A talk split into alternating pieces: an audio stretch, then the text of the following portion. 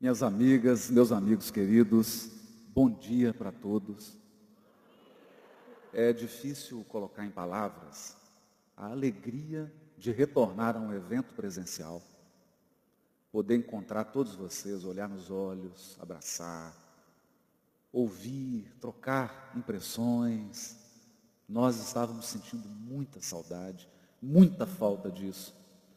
E é por conta disso que eu gostaria de agradecer ao Mário Jorge, ao Júnior e a toda essa equipe de trabalhadoras e trabalhadores devotados do semestre pela oportunidade de eu poder voltar aqui mais uma vez, em Pernambuco, Recife, esse estado tão maravilhoso, sentir o, calor, a simplicidade, a bondade do povo nordestino. Muito obrigado, gratidão imensa isso tem tudo a ver com o tema de hoje. A nossa reflexão dessa manhã está baseada no capítulo 10 do Evangelho de João, quando Jesus, ao falar das ovelhas, que Ele é o pastor das ovelhas, Ele é o aprisco, Ele é a porta, naquele paralelismo bíblico que vai superpondo símbolos. E nós, muitas vezes, com o nosso raciocínio linear, não conseguimos captar, Jesus fala essa pérola: Eu vim para que tenham vida, e vida em abundância. Mas essa fala de Jesus é desafiadora. Porque se você buscar no prefácio do livro Nosso Lar, André Luiz vai dizer: a vida não cessa. E a morte a morte é o jogo escuro das ilusões. O difícil nessa afirmação de André Luiz é entender essa segunda parte. Jogo escuro das ilusões. O problema da ilusão é que ela só se desfaz com a desilusão. Portanto, me parece que André Luiz está sugerindo que, por enquanto, por enquanto, para os bilhões de encarnados no planeta, a morte ainda tem sido desilusão. Chegar ao mundo espiritual e constatar com os próprios olhos que a vida não cessa, tem sido uma profunda desilusão. Porque a maioria amealhou tesouros que a traça e a ferrugem hão de corromper.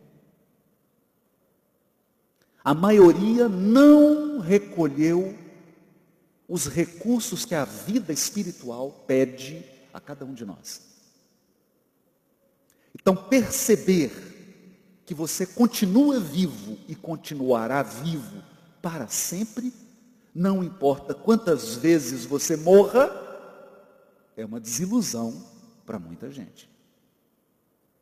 Mas, se a vida não cessa, por que prometeu Jesus vida? Por que, por que Jesus prometeria algo que nós já temos? Nós já temos a vida incessante do Espírito. Nós somos imortais.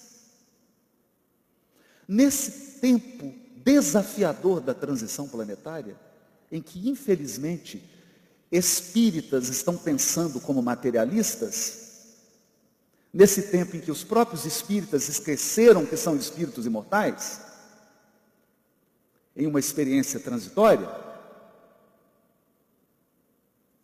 é difícil compreendermos a essência dessa mensagem. Porque nós estamos raciocinando como se o mundo das causas estivesse aqui na dimensão corporal. Estamos raciocinando como se as decisões primárias fossem tomadas por encarnados.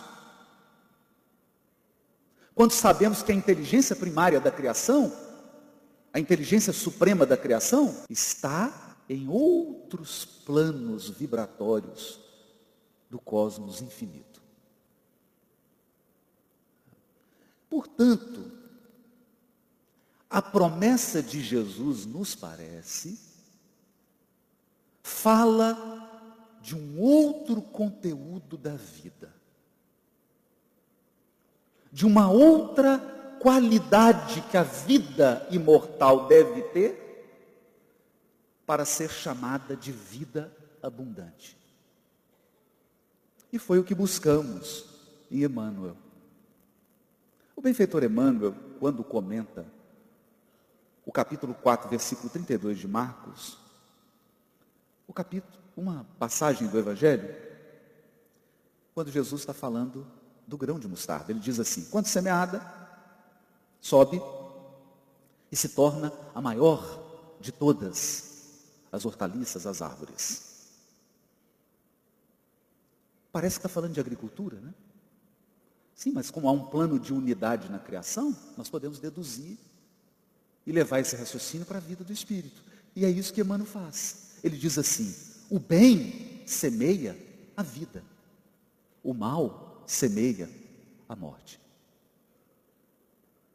O primeiro, o bem, é o movimento evolutivo na escala ascensional para a divindade. O segundo é a estagnação. Então, resumindo, não basta ser imortal. Não basta ser imortal e viver tolhido por conta do mal semeado. Não basta ser imortal e viver constrangido por conta da lei de causa e efeito que devolve o mal que um dia você emitiu. Não basta ser imortal e viver com o livre-arbítrio tolhido, porque utilizou no passado o livre-arbítrio para fazer chorar, para destruir, para espalhar o sofrimento. Imortais, sofredores. Imortais, chorando e rangendo dentes para purificar o passado delituoso. São imortais, mas não têm vida. São imortais, mas respiram na morte. Morte aqui no sentido de perda de movimento sagrado. A vida é movimento sagrado em direção à divindade. Quem semeia o bem está num fluxo natural da bondade e da sabedoria divina. Não é que não atravesse provas, não significa que não atravessa turbulências e dificuldades. Mas não come o pão doloroso dos que reparam o mal praticado. Quem come o pão doloroso do mal praticado são as almas em profunda expiação. Porque entraram em conflito com a lei divina, que é lei de amor, fraternidade e sustento para a comunidade universal. Fizeram um movimento egoísta e passaram a gravitar em torno de si mesmas esqueceram o gene da divindade, perderam-se nos labirintos escuros do orgulho, do egoísmo e perambulam em círculos. Não são itinerantes. É a frase do enfermeiro Lísias, capítulo 44 do livro Nosso Lar. Não são itinerantes da vida, porque o itinerante está em jornada. Ontem eu cheguei e estava chovendo, hoje o sol está lindo. Essa é a vida de itinerante. Agora, a vida de perambulante é mais difícil, porque ele não tem rumo, ele não sabe para onde está indo, ele não sabe escolher. Ele está num círculo vicioso de repetições infindáveis. Você é imortal, mas não está vivo. André Luiz era imortal, mas estava morto no umbral perambulando como um morto, embora fosse imortal. Faltava-lhe algo. faltava-lhe a vida abundante. É? Então, semear o mal é estagnação. Porque o espírito não retrograda. Mas você pode estagnar no abismo. Você pode estagnar no charco. Você pode estagnar no pântano. Você pode estagnar no espinheiro. Você pode estagnar em meio a pedregulhos. Emmanuel prossegue. Ainda comentando o Evangelho de Marcos, mas agora capítulo 12, versículo 27. É, é lindo isso. Porque na época de Jesus havia dois grupos. Sempre dois, né? O grupo crentes em Deus, mas que acreditavam que morreu, está morto. Os saduceus. E o grupo dos crentes em Deus, mas que acreditavam, morreu, está vivo. Não sabemos como, mas está vivo. Que eram os fariseus. E os saduceus foram procurar Jesus. Para saber quem estava certo. Morreu, está morto ou morreu, está vivo? Qual foi a resposta de Jesus? Ele, Deus, não é Deus de mortos, mas de vivos. Estais muito enganados. Uma resposta direta. Vocês estão enganados. Deus é Deus de vivos. Por isso que a vida não, não cessa. E o Emmanuel vai comentar isso. E ele diz assim: espiritualmente falando, porque biologicamente vai ser a única notícia ruim que eu vou dar hoje. Porque esse dia ensolarado tão bonito, todo mundo aqui vai morrer. Não sei que dia, fiquem tranquilos. Pode ser hoje. Tem muita gente pegando avião, vai voltar para casa. Todo mundo aqui vai morrer, mas espiritualmente falando, apenas conhecemos um gênero temível de morte. A morte da consciência denegrida no mal, torturada de remorso ou paralítica nos despenhadeiros que marginam a estrada da insensatez e do crime. Essa é a morte da humanidade terrena até hoje. Vasto percentual de encarnados estão, infelizmente, marginando a estrada da insensatez e do crime. Estão torturados de remorso, torturados de remorso. Muitos de nós encarnamos e não sabemos por quê, nos sentimos culpados. Você não se sente merecedor, você não se sente filho de Deus, você não se sente digno do que tem, não se sente digno de ser amado e caminha carregando toneladas de culpa no coração. Isso é sinal de espírito com remorso. Está com remorso. Ou ainda, paralíticos, porque aí é aquele que se imobiliza. Ele imobiliza. Aí ele tem vida de montanha. Não sai do lugar. Não há movimento.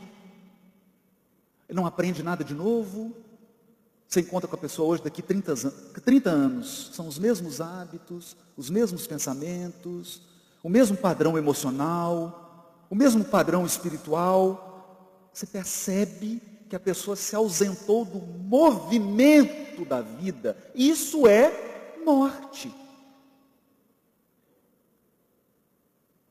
Então, resumindo, tem espírito no mundo espiritual que está morto.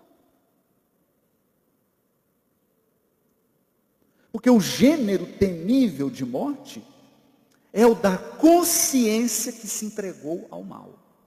Lembrando que o mal é sempre gerar sofrimento, dor para o meu semelhante. Isso é o mal. Para a gente não ficar entrando em labirinto filosófico.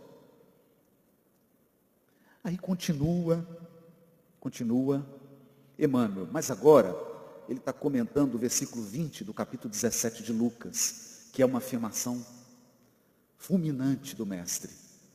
Interrogado pelos fariseus sobre quando vem o reino de Deus, não é? É como se fosse a gente assim, estivesse encontrando com Jesus e falasse assim, mestre, quando virá a regeneração planetária? Não é isso que ele queria perguntar para ele? Os fariseus também. Quando que vem o reino de Deus? Aí Jesus respondeu: O reino de Deus não vem de modo visível.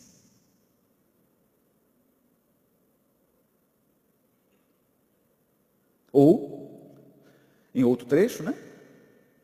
De Mateus, o reino dos céus, o reino de Deus, não vem com aparências exteriores, que é a mesma coisa, não é visível. Ele é invisível. Aí Emmanuel vai comentar isso. Olha o que, que ele vai dizer. A carne é digna e venerável. O corpo físico é digno e venerável. Venerável. Nós temos que ter veneração pelo corpo físico. Pois é vaso de purificação. É vaso. Cada vez que a gente reencarna, é um mergulho no útero. No líquido. Líquido amniótico, líquido céfalo-raquidiano, só tem líquido. Plasma sanguíneo. Encarnar é mergulhar num vaso de purificação. Purifica quem está repleto do mal.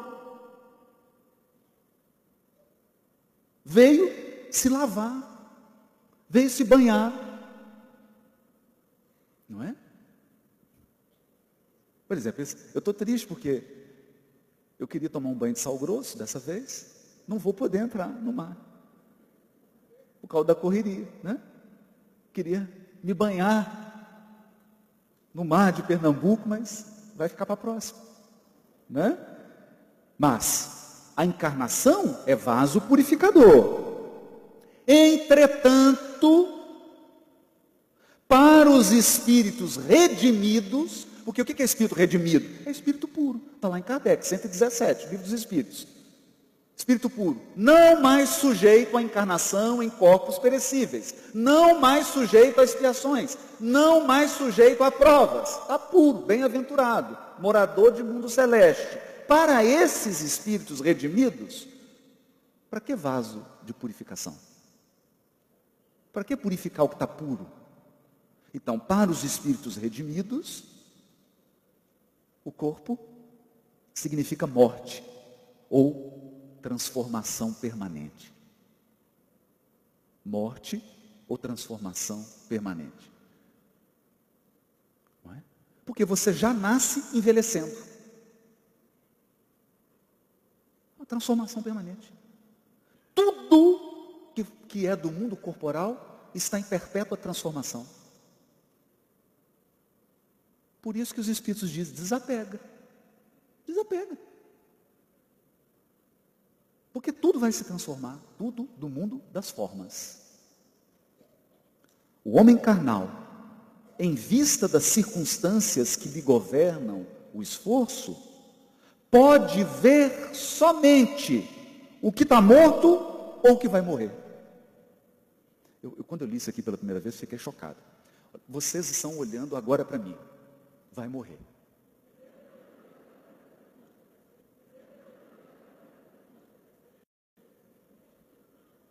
Se não vai morrer, já está morto. Aí é a autópsia. Estava conversando com o Sérgio ontem. Doutor Sérgio. Tudo, tudo, tudo que os seus olhos carnais captam, vai morrer ou já está morto. Por quê? Porque os nossos olhos, os olhos do nosso corpo, foram ajustados para perceber apenas o mundo das formas. Somente o mundo das formas. A transitoriedade das formas. É chocante. Eu faço uma meditação. É, gente, isso aqui é forte, porque você tem que olhar Quer ver como é que é forte? Você tem que olhar para o seu cachorrinho e falar assim: está morrendo. Você tem que olhar para a sua plantinha e falar: está morrendo. Perceberam? Agora, olha o que, Emmanuel conclui. O reino de Deus, porém, divino e imortal, escapa naturalmente à visão dos homens. Então, o encarnado só enxerga o que está morto ou o que vai morrer. O espírito imortal enxerga o divino, o imortal, o permanente. Por isso que o reino de Deus não é visível, porque ele não está morrendo e nem vai morrer e nunca teve morto.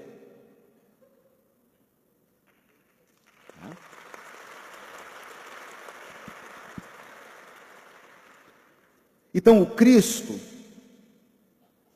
o Cristo nos trouxe aquilo que é imperecível. Por isso que ele diz: Eu vim para que tenham. Então Cristo veio para que nós possamos aprender a escolher. Eu queria muito que nós espíritas tivéssemos nas casas espíritas aula para aprender a escolher. Aprender a fazer escolhas.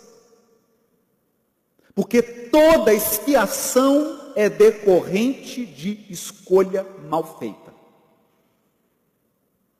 E olha, nós não temos nem criatividade para errar. Não temos. Então, escolhas, onde que a gente erra? Poder, sexo, dinheiro, família, vício. Já estou já, tá, já ficando sem opção. Já estou ficando sem opção. Não tem. Ah, vaidade, vaidade. Não, não tem opção. Porque o mal é uma coisa limitada. O mal é um negócio sem graça. O bem é que é infinito. O bem é infinito. O mal é um negócio. Então a pessoa se compromete no poder, se compromete no dinheiro, se compromete na sexualidade, se compromete na família, se compromete no vício, se compromete na vaidade. Aí começa a faltar opção. É um negócio repetitivo. Então o Cristo veio para ampliar o leque de escolhas do espírito imortal. E dizer, ei, ei, você, capítulo 30 do Fonte Viva, né? Capítulo 30 do Fonte Viva. Quem me ensinou esse capítulo foi a Sueli Calda Schubert, que está na pátria imortal, nos assistindo. Também o Espírito traz o gene da divindade. Estamos em Deus quanto Deus está em nós. O seu DNA é divino. Seu DNA psíquico é divino. Você foi criado para os mundos celestes. Você foi criado e talhado para a condição dos espíritos puros. Mas, como não tem almoço grátis no universo, você vai ter que evoluir e passar por ponto primitivo, expiação e prova, regeneração, ditoso, aí chegar no mundo celeste, morada dos bem-aventurados. Questão é: será que nós estamos marchando em direção ao imperecível? Ou estamos fazendo contrato com a morte? É? Fazendo contrato com a morte. Quando Emmanuel vai comentar o, cap, o capítulo 5, versículo 17 de João, que é um capítulo extraordinário, que Jesus diz assim: O meu pai trabalha até agora, eu também trabalho.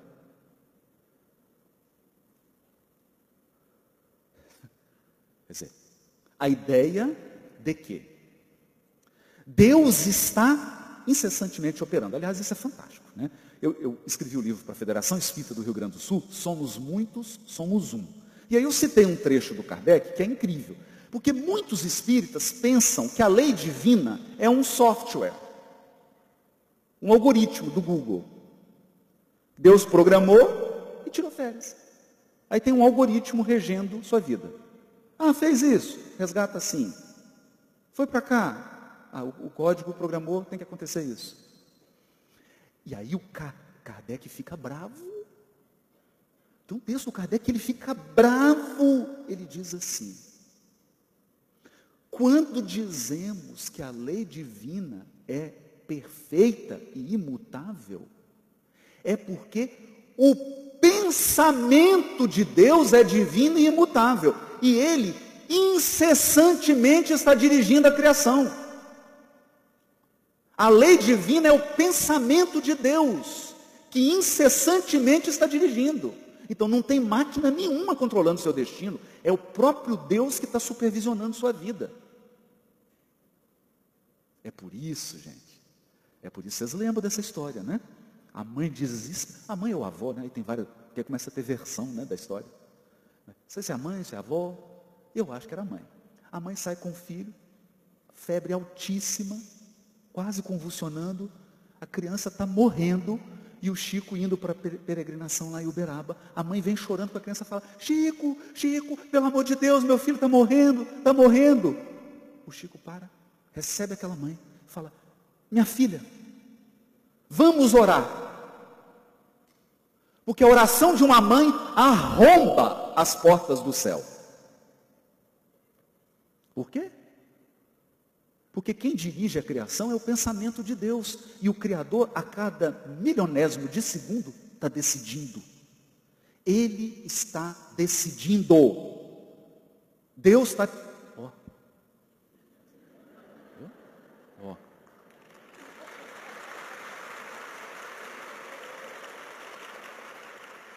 Está te vendo. Aí você faz um movimento, ele fala assim: Gostei desse lance, meu filho. Gostei dessa jogada. Congela 20% dos débitos dele. Esse movimento dele foi lindo. Aí congela. Aí com o trabalho no bem, você quita a promissória. É dinâmico. É dinâmico, gente. Então, cuidado. Cuidado. Antes eu costumava dizer assim, porque a justiça divina é diferente da justiça humana, mas hoje também a justiça humana está mudando a sentença, né? Tudo, né? então, é dinâmico. É dinâmico. É dinâmico. Por isso Emmanuel diz assim: Jesus veio arrancar-nos da morte no erro. Jesus não veio revogar a lei da morte dos organismos biológicos. Estamos conversando, doutor Sérgio Felipe, né? E a Marina ontem isso é entropia, gente. Tudo que é forma física, toda forma começa com uma quantidade de energia. Que é, é tipo assim, é um dinheiro que você tem na conta. Você recebeu, né? Que dia? Amanhã, né? Acaba amanhã. Não é? Você recebeu, acaba, no mesmo dia. A energia acaba. Tudo que é forma física tem energia para perdurar por um tempo, depois acaba. Depois acaba. É por isso que urânio tem radioatividade, se desfaz, é por isso que estrela, o Sol, você para de ter fusão de hidrogênio, é por isso que galáxia acaba, é por isso que buraco negro se funde com outro, tudo que é forma acaba. Então Jesus não veio revogar essa lei cósmica, ele veio nos livrar de outra morte, a morte no erro. Porque quem erra está morto.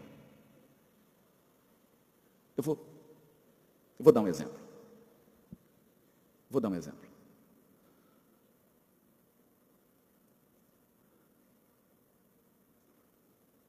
Meu amigo querido, estava Uberaba, escritório de contabilidade, todo arrumadinho. De noite, reunião com o Chico. Eles tinham um trabalho. De manhã, o escritório de contabilidade dele foi invadido. Mas foi invadida assim, eles não só levaram, porque que leva, leva o computador, leva dinheiro, leva coisa de valor, não. Eles levaram tudo e destruíram, depredaram o escritório. Destruiu tudo. Então quando ele chegou, imagina, tá, ficou chocado. E triste. Triste por quê? É como um tsunami. Você tem que recomeçar. Não. Entenderam o que eu estou querendo dizer? Você comprou um computador, mas roubou o computador, você tem que comprar outro. Você tem que recomeçar do zero. Você comprou uma mesa, a mesa foi destruída, você tem que comprar outra. Tem que refazer. Então você tem que refazer. Guarda essa palavra. Refazer. Recomeçar. Começar do zero. É isso que entristece. É. Porque a vida não é igual o filme do Woody Allen, Poderosa Afrodite. Já viram? No filme do Woody Allen, tem uma, uma personagem que os ladrões entram na casa dessa pessoa e roubam tudo. Tudo, tudo, rouba tudo. Aí ela chega em casa, toca o telefone. Aí ela atende e fala assim: Você acaba de ganhar uma promoção, uma casa mobiliada. Daí duas horas vai chegar no caminhão e mobília a casa da pessoa. Não é assim. Na vida real não é assim. Então, quando você está na experiência da expiação do mal, a sensação psicológica, que não é real, tá? Não é real. Mas a sensação psicológica é que você voltou para trás. Destruir meu escritório, acabou meu casamento, acabou minha empresa, perdi minha saúde. Não é? A sensação de que você voltou. Então, chegou de noite, ele estava triste, abatido, melancólico. Quando o Chico viu, se dirigiu até ele, abraçou. O que, foi, meu filho? Já sabia, né? O que, foi, meu filho? Ele contou a história. Veja a sensibilidade do Chico. Né? Durante, durante alguns minutos, o Chico não falou nada. Você abraçou ele. Abraçou. Ficou ali presente. Passados uns minutos, o Chico olhou para ele e disse assim: Ô oh, meu filho, é tão bom devolver, né?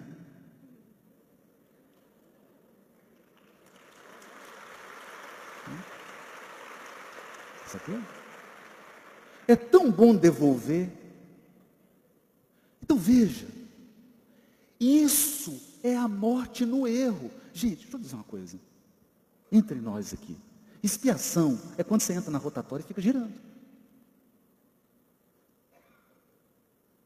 Porque você tem que refazer o que você fez. Você fez mal feito, agora tem que refazer. Então você foi lá, e aí você aceita receber como sua legítima, como seu legítimo, sim, né? Aí você faz mal feito. Depois você chega e fala, ué, você de novo? Tem que refazer. E isso é o quê? Para quem está te olhando na imensa peregrinação da vida, porque você está aqui, e os espíritos que nos orientam estão falando assim, ele tem que chegar, ou melhor, né? Ele assim, ele está lá, ele tem que chegar aqui, morada dos espíritos puros, mundo celeste. Ele tem que chegar aqui. Hum, parece que ele está parado. Parece que ele avança dois passos, volta três. Avança dois, volta três. Avança dois, volta três. E aqui eu vou dizer uma coisa. Que é isso que o Emmanuel vai nos afirmar agora. Ele diz assim: o homem, o, o bem semeia a vida, o mal semeia a morte. O primeiro evol movimento evolutivo na escala ascensional para a divindade. O segundo é a estagnação. O segundo é estagnação. Ficar voltando, indo, voltando, indo, voltando, indo, voltando. A questão é, e aí isso é o grave, essa é a morte. A questão é quando você olha assim, as últimas 30 encarnações de uma pessoa. Você olha assim, 30. 30. Não é uma, duas, três, 30. Coloca assim. Quer dizer, você pega de hoje e volta 3 mil anos atrás. Todo mundo aqui no Semesp, falando de Jesus, né? Três mil anos atrás. Todo mundo meditando, orando, né? Três mil anos atrás você começa a analisar a sequência de 30 vidas. Aí o que, nós vamos perceber? Você toma uma decisão, gera o mal repara o mal. Passaram-se 200 anos, você está no mesmo lugar. Aí os Espíritos falam, agora vai. Aí a pessoa comete o mesmo erro. O mesmo erro. O mesmo. Ele fala, não, não é possível. Que falta de criatividade. É. Aí ele vai, faz a mesma escolha equivocada. Aí faz a escolha, uma encarnação. Depois mais uma encarnação para reparar. Mas o Espírito fala assim, agora vai. Agora, agora vai? Não, agora vai, agora vai. O mesmo erro. Ah, não, Haroldo, você está exagerando. Não estou. Eu vou te dar um exemplo que está no caminho da luz. Alexandre o Grande. Só fez coisa certa. Né? Então todo mundo sabe onde ele errou. Aí vem, vem como quem? César. Vem como César. Comete o mesmo erro. Comete o mesmo erro. Aí vem Carlos Magno. Você fala, agora vai, agora vai, vai, agora vai. Não foi. O mesmo erro. Eu só estou citando o que está no livro, que está escrito, está lá na obra de Emmanuel, então, porque, porque deve ter mais, né? Deve ter mais aí, eu só estou citando o que Emmanuel citou. Aí dessa vez fizeram assim, chamaram o SAMU, corpo de bombeiro, brigada de incêndio. Falou, seu anjo guardião vai ser Kardec. Kardec. Você vai vir no século do Espiritismo, você vai ser Napoleão Bonaparte. Anjo guardião, Kardec. Aí tem uma reunião no mundo espiritual, ele está encarnado, traz, aí chega Kardec. Lembram disso? No Beto de Campos? Aí ele chora igual criança quando vê o Kardec e fala, agora vai.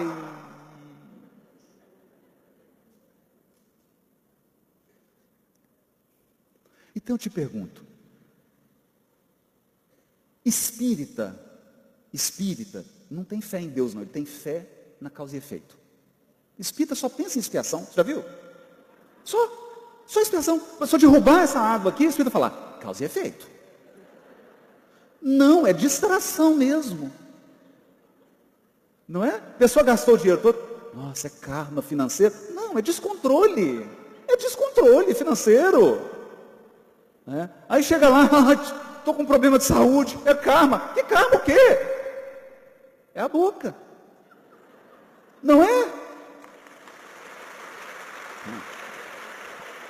Eu estou brincando, eu estou brincando, mas o que eu estou querendo dizer é, espiar não resolve o problema. Espiar não resolve o problema.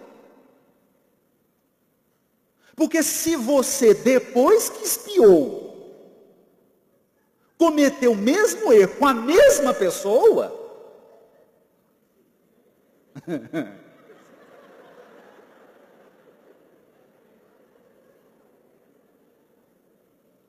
a mesma pessoa? Você já, você já viu o livro Entre a Terra e o Céu?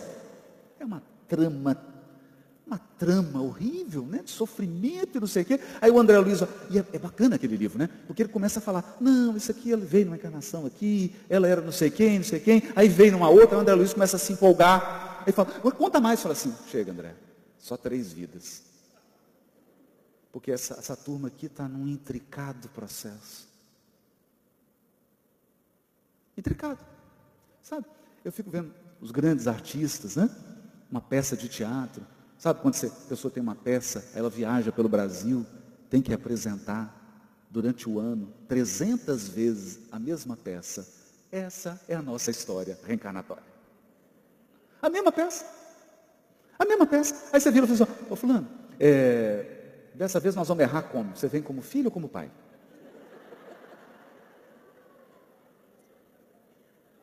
Né? A gente está assim, ó. a gente está assim com o inimigo. Vocês viram? o que, que ele fez comigo?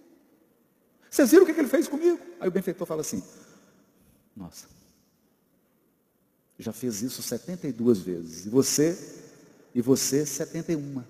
Você está com crédito. Na próxima é você. O placar está 72 a 71. Por quê? Porque só o perdão liberta. E quando você não olhar e falar assim, vamos combinar? Está perdoado.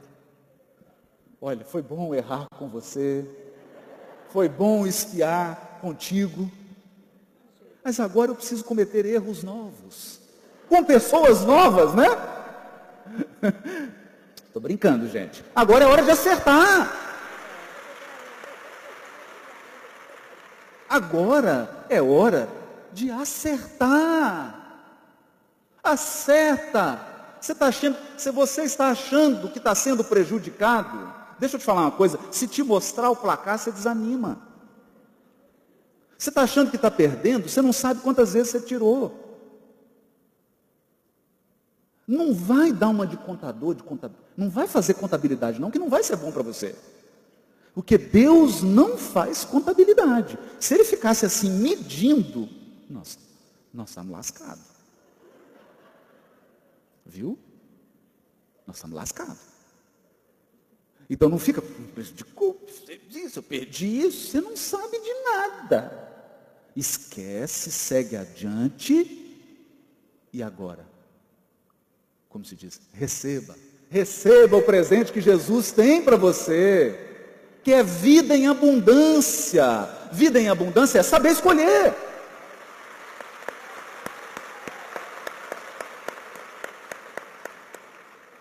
Imortal você já é. Só falta agora você ser vivo. Só falta viver. Imortal você já é. Só falta viver. Para de morrer. Vive. Viva. Viva com plenitude. Viva com estado de presença Viva usufruindo cada dádiva do momento presente. Viva na gratidão. Viva na bondade. Viva na bondade. Sabe por quê? Eu aprendi uma coisa na minha carreira de magistrado. Existe um tribunal divino, ele se chama desencarnação. Está em Paulo. O tribunal divino se chama velório. O seu. Velório. Presta atenção. Não importa seu patrimônio, suas aplicações financeiras, não importa seu poder político, não importa sua beleza, não importa o seu charme, vai chegar seu velório. O seu velório é o julgamento. O velório é o tribunal. E a primeira coisa de um julgamento, primeira coisa de um julgamento, tiram tudo e te colocam uma roupa diferente. Você passou pela desencarnação, você perdeu o corpo. Posição social, carreira, título, dinheiro, tudo, tudo, tudo, tudo. Esse, esse foi o desespero de André Luiz. Foi o desespero. Falou assim, eu preciso ver a minha mulher. E você está vendo, o Clarenço está tá assim devagar, o pessoal evita falar no assunto. É, é porque já não era mais a mulher dele.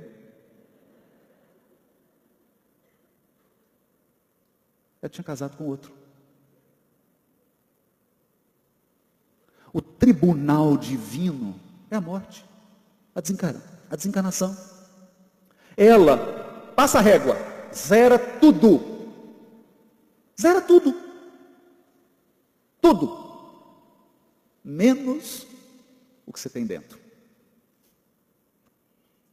Então eu termino com esse belíssimo texto de Emmanuel comentando qual versículo? O da palestra, capítulo 10, versículo 10. Eu vim para que tenham vida e a tenham em abundância. Agora, olha a sabedoria de Emmanuel, agora nós vamos entender. Olha. Existimos, existimos, existem todas as criaturas saídas do hálito do Criador. A pedra existe, a planta existe, o animal existe, esse copo d'água existe. Existe mesmo. Acabei de verificar. Existem almas nos passos diversos da evolução. Almas primitivas, almas truculentas, almas mentirosas, almas invejosas, almas despeitadas, almas cruéis, almas bondosas, generosas, amorosas. Existem almas nos passos diversos da evolução. Em sentido espiritual, no entanto, viver é algo diferente de existir. Não confunda existir com viver. A pedra no seu sapato existe, mas ela não vive. Viver é diferente. A vida, olha isso aqui. Isso aqui é quase que uns, uma metáfora profunda. A vida é a experiência digna da imortalidade. O que é experiência digna da imortalidade? Vou te dar um exemplo aqui. Agricultor. Semeia. Aí na hora que vai fazer a colheita, nossa, está podre. Não, isso aqui não dá. Tá. Ah, essa é boa. Essa é boa é a experiência que você guarda e que você não tem que refazer porque fez bem feito. Experiência que você fez mal feito. Experiência que você fez alguém chorar. Experiência que você prejudicou alguém. Experiência que você maltratou a natureza, o ambiente, seu corpo. Vai ter que refazer porque ela não é digna da imortalidade. É joio, não é trigo. Vida é trigo. Vida é a experiência que não precisa ser repetida. Você guarda ela no coração porque ela é imortal. Você nunca vai ter que corrigir.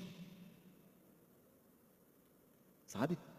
Você ajudou aquela pessoa com todo o seu carinho e sentiu aquela gratidão, você nunca mais vai precisar repetir isso. Isso é único, você vai guardar isso para a eternidade.